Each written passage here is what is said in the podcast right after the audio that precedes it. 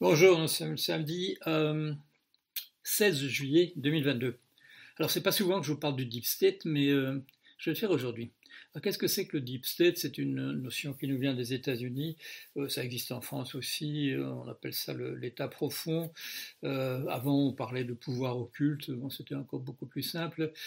C'est l'idée que derrière les apparences qui sont celles d'un État, voilà, organisé de telle manière avec un gouvernement qui est organisé de telle autre manière, euh, que derrière cela, il y a une structure qui, serait, qui aurait davantage de permanence et qui, elle, serait différente et euh, dont les acteurs, euh, dont les agents seraient des gens différents de ceux que l'on voit en surface. Alors bon, euh, s'il y a présence d'un deep state de manière massive, il doit bien entendu y avoir quelque part des rouages, des, communications entre, entre l'un et l'autre. Alors, euh, est-ce que ça existe? Ben Oui, euh, bon, l'actualité nous parle de, voilà, de, comment dire, d'intérêts euh, un peu incestueux ou carrément incestueux entre des bureaux d'études et des gouvernements. On parle aussi voilà, d'intérêts privés qui auraient un pouvoir euh, exagéré à l'intérieur même du fonctionnement des choses sans que ça apparaisse véritablement en surface. Alors on en parle beaucoup, voilà, je sais pas, chez Mediapart ou chez euh, Au Canard enchaîné, mais enfin ça apparaît pas à la une des autres journaux. Donc oui, euh, il y a quelque chose de l'ordre de... Il y, a, des choses qui se passent en, coulisses. Euh, est-ce que c'est ça qui décide de tout? Là, non, non plus. Euh, voilà. Enfin, dans les pays comme les nôtres, ce qui se passe en surface est quand même important. Et le, reste est de l'ordre du, voilà, du partiel. je ne dis pas de l'anecdotique, mais du, du, partiel. Il y a des gens, voilà, justement, comme je viens de le dire, qui s'occupent de, de, nous faire apparaître tout ça en surface. il y a des choses plus sérieuses. Par exemple, on a parlé beaucoup en 90 en Italie de Gladio. Gladio, c'est une structure euh, stay behind de l'OTAN. Euh, stay behind, ça veut dire c'était des cellules qui étaient constituées pour en cas de d'invasion par l'Union soviétique ou alors de passage, je dirais plus ou moins spontané, de, un régime communiste dans nos pays, des cellules latentes euh, qui auraient accès à des, à des caches d'armes et qui pourraient constituer une résistance, voilà, des, partisans, des partisans de l'ancien régime euh, occidentale de démocratie, voilà, comme nous l'avons toujours aujourd'hui, entre, guillemets, voilà, avec les qualifications qu'il faut faire. Euh, ça existait, euh, on s'est aperçu que ça existait non seulement en Italie, mais on a eu la confirmation que ça existait dans, tous les pays de, l'OTAN, y compris d'ailleurs la Yougoslavie, malgré son, caractère communiste, pas directement lié à Moscou, mais l'affirmation voilà, du régime de Tito comme étant un régime de type communiste. Alors, est-ce que les gens se doutaient de l'existence de ces cellules de l'OTAN? Comme j'ai commencé à faire de la, politique à mon niveau, à l'âge de, sais pas, de 15 ans, on est donc vers 1961, on en parlait beaucoup, voilà, dans les, groupes de gauche auxquels j'appartenais, euh, on, savait que ça existait. Et euh, en particulier, j'avais une copine dont le père, ancien officier, officier de réserve, avec des opinions d'extrême droite extrêmement bien marquées, euh, faisait partie des gens dont on soupçonnait qu'il se trouvait là. Un homme intelligent, par, ailleurs, euh, qui était sûrement très efficace dans cette organisation. S'il n'y était pas, c'était une erreur, on aurait dû le recruter pour un truc comme ça. La difficulté, évidemment, pour des gens de gauche, c'est que tout ça était très fort lié à des. Ces structures, euh, en arrière-plan, étaient très liées au groupe d'extrême droite, euh, qui était, voilà, c'était leur, je dirais, c'était leur, leur véhémence anticommuniste qui était le point de, le, point de, ralliement. Alors, le deep state, on en a reparlé. Euh, on en reparle beaucoup aux États-Unis depuis la campagne électorale de M. Euh, Trump pour les élections de, 2016. Il a dit à l'avance que le Deep State était contre lui, allait lutter contre lui, allait, saboter son pouvoir. Et tout le temps qu'il a été au pouvoir, il, y avait, bon, il parlait non seulement de chasse aux sorcières quand on parlait de collusion éventuelle avec la, Russie, entre son équipe et lui et la Russie, euh, à tout moment, bon, question Deep State, voilà, le FBI, c'est le Deep State, il est contre moi, et ainsi de suite, et ainsi de suite. Il est, il est, il est bien probable, d'ailleurs, dans la mesure où il y avait pas mal de, je dirais, de, de, gens qui n'aimaient pas dans les diverses administrations, euh, il est bien possible, effectivement, qu'il y ait eu quelque chose de, cet ordre-là, une opposition larvée euh, contre un certain nombre d'initiatives qu'il prenait. Si son coup d'État n'a pas marché, il est bien possible que le Deep State en question, voilà une structure attachée, je dirais, au maintien des choses de manière très conservatrice, pour simplement que ça continue exactement sous la même forme que maintenant, il est bien possible que ce Deep State euh, soit intervenu d'une manière ou d'une autre pour, le, pour empêcher son coup d'État. Mais ce qui apparaît ces jours-ci, c'est que le deep state, ou alors un autre deep state, ou un deep state rival, semble aussi être intervenu dans son sens et d'avoir favorisé euh, sa tentative de, coup d'État. Et euh, si hier la commission du 6 janvier euh, qui enquête sur la, prise, la prise du Capitole, l'Assemblée nationale américaine par une, par une foule d'émeutiers, si ça n'a pas si pas marché, euh, on, voit quand même quelques signes euh, que euh, un dipsé de ce type-là aurait été aussi à l'œuvre pour soutenir l'action de, M. Trump.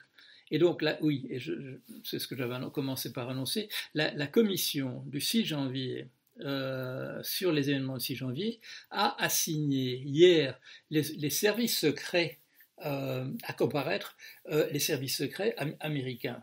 Bon, euh, ça c'est très intéressant parce que c'est suggéré qu'il y a eu une force opposée à celle de la légalité, où sont intervenues en tout cas certaines personnes des services secrets. Alors, euh, qu'est-ce, qui conduit à ce type euh, voilà, d'inquiétude, de réflexion de la part de cette, de cette commission d'enquête qui veut en savoir davantage et fait, euh, assigne à comparaître un représentant des services secrets?